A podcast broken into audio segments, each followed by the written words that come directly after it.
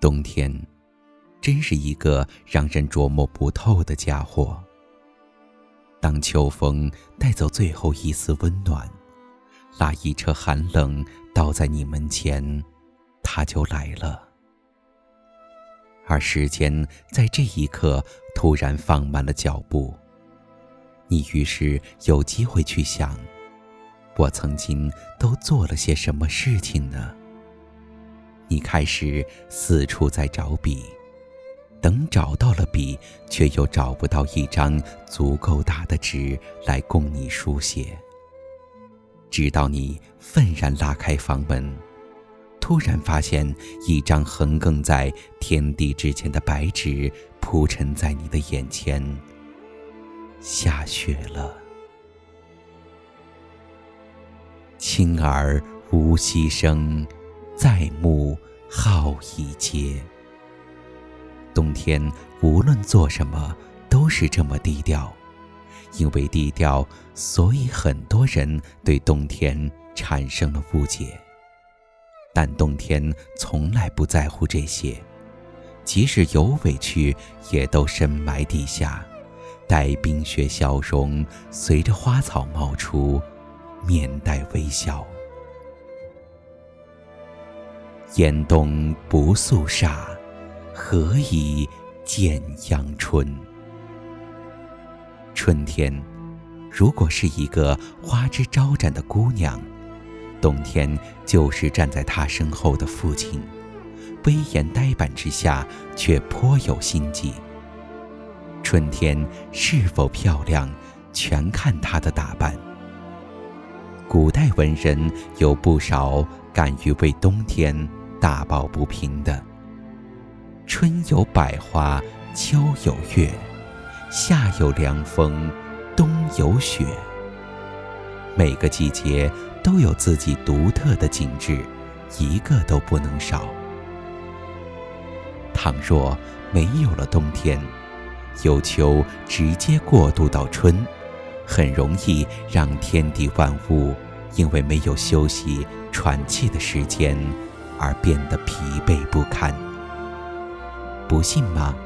你看看赤道附近生长的植物，是不是每时每刻都在大汗淋漓呢？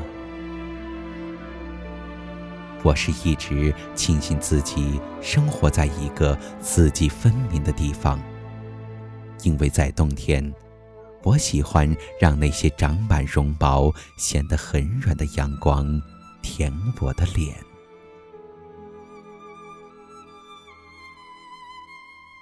倘若是在北方的一个村子里，你会发现总会有一些老人起得格外早。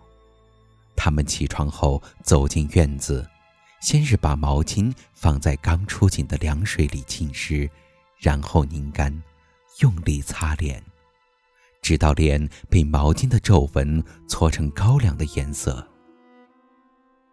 做完了这一切。老人就拨开柴门，走过一段颇有点摇晃的土路，来到那棵熟悉的墙根处，等待阳光。在等阳光的这段时间，墙根处会陆陆续续来一些老人，墙根处也逐渐热闹起来。若天气更冷些，再加上老人们的跺脚声，简直要沸腾了。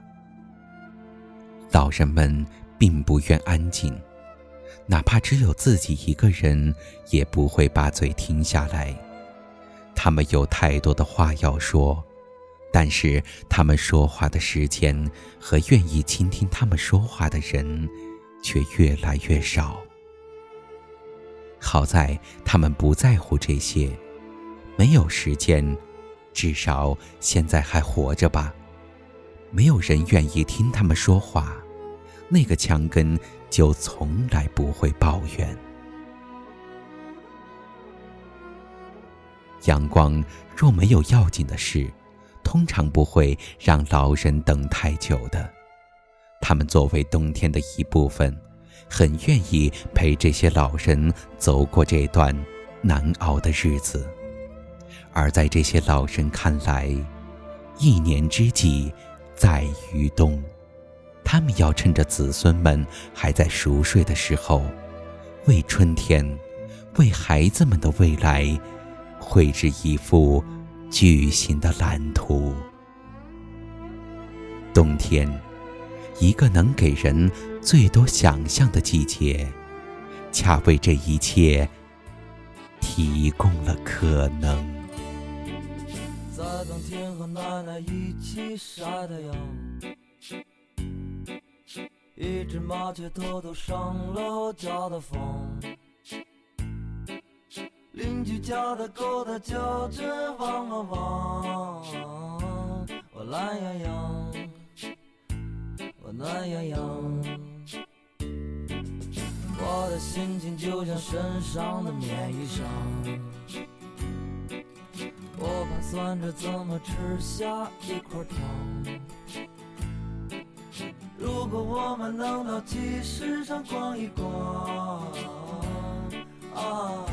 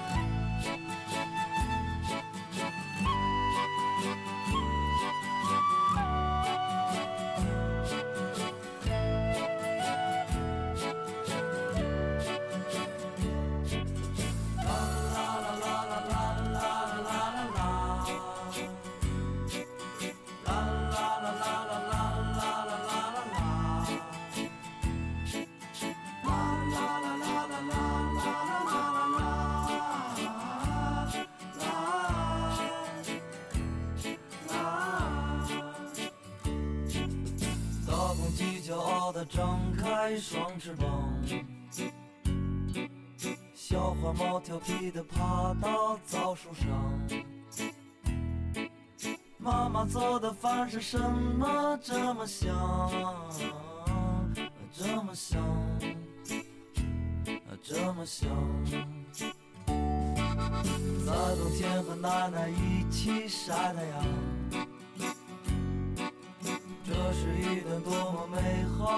时光，我的心情就像身上的棉衣裳。